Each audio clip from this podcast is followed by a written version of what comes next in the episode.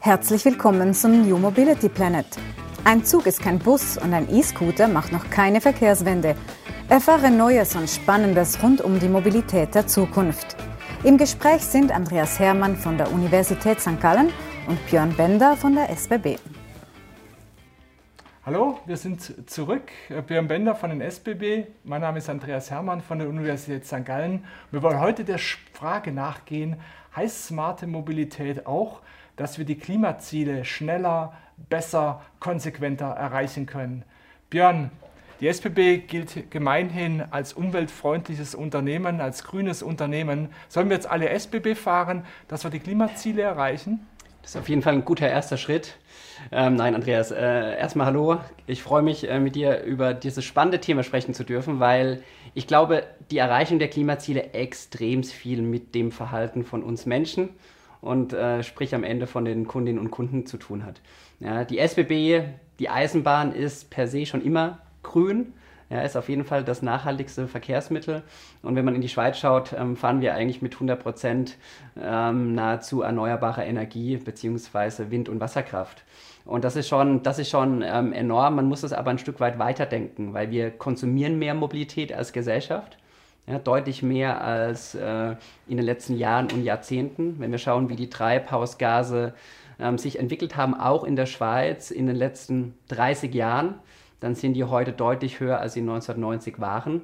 Und ähm, das trotz eines gigantischen technischen Fortschritts und, und wahnsinnig großen Entwicklungen letztendlich in allen Bereichen ähm, der mhm. Mobilität. Insofern wird sehr, sehr viel über Verhalten gehen und es wird darüber hinaus notwendig sein, die Mobilität ganzheitlich auch nachhaltig zu betrachten, um die Klimaziele zu erreichen. Da reicht die Eisenbahn alleine nicht aus braucht es aber nicht bei der SBB ein anderes Denken. Ich will dir mal ein Beispiel geben. Wenn ich mit dem Zug von Romanshorn nach St. Gallen fahre, außerhalb der Peakzeiten, dann sitzen neben mir fünf andere in diesem Zug drin. Das bedeutet, die SBB muss fünf Tonnen pro Person äh, bewegen und wir haben dann noch sieben Stops von äh, Romanshorn äh, nach St. Gallen. Da könnte doch ein Fahrzeug viel, äh, viel energieeffizienter sein. Gerade wenn wir daran, daran denken, dass Fahrzeuge ähm, irgendwann immobil, immobil sind, dass wir vielleicht Fahrzeugautomation haben, die noch den Wirkungsgrad ähm, erhöht, äh, dass wir ähm, äh, Kommunikation zwischen Fahrzeugen haben, dass die Bremsmanöver sanfter durchgeführt werden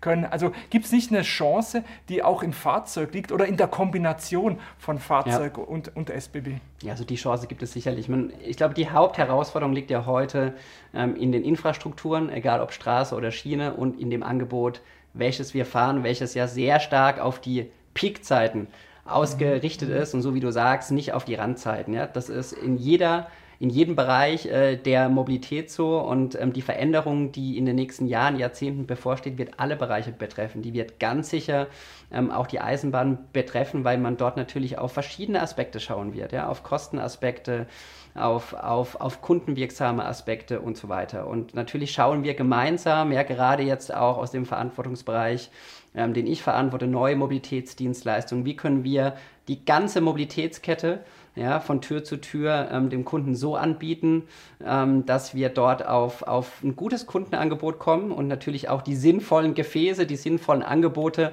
genau an der richtigen Stelle nutzen. Ja, mhm. und, und die werden sicherlich irgendwann mal kleiner aussehen, aber man darf auch nicht vergessen, wie wir daran gewöhnt sind, beispielsweise an ein Zugangebot, ja, was verlässlich jede 30 Minuten oder jede 60 Minuten im Takt fährt. Auch das hat heute ja, einen enorm hohen Beitrag für ein gutes Kundenerlebnis und auch zu einer Nachhaltigkeit.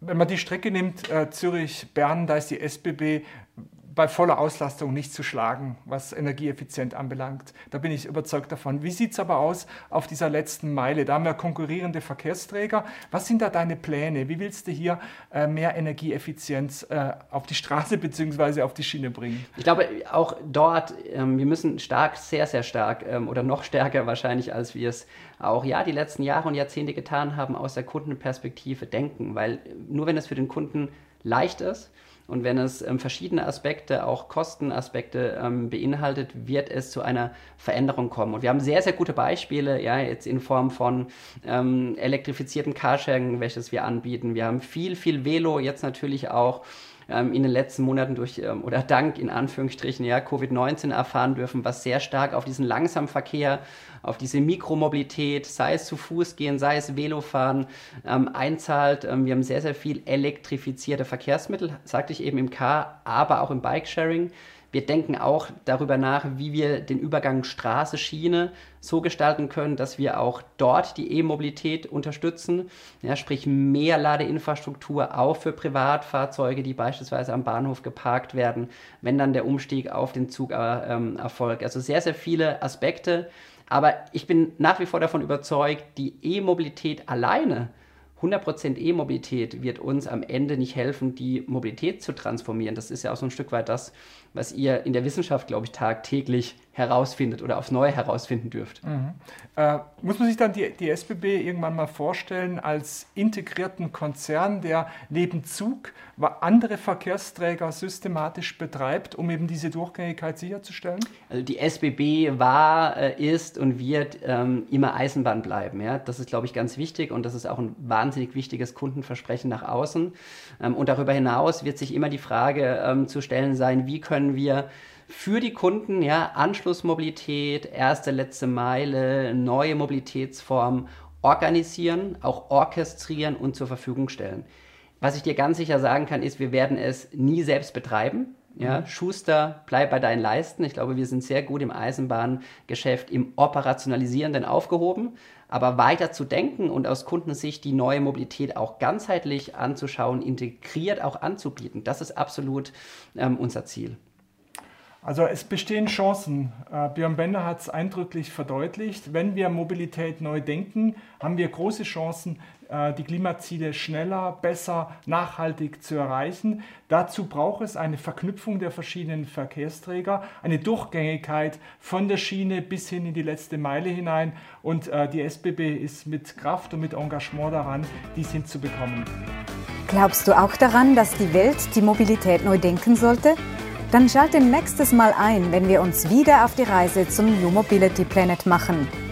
Dieser Podcast entstand in Zusammenarbeit zwischen der Universität St. Gallen und der SBB Geschäftseinheit Neue Mobilitätsdienstleistungen.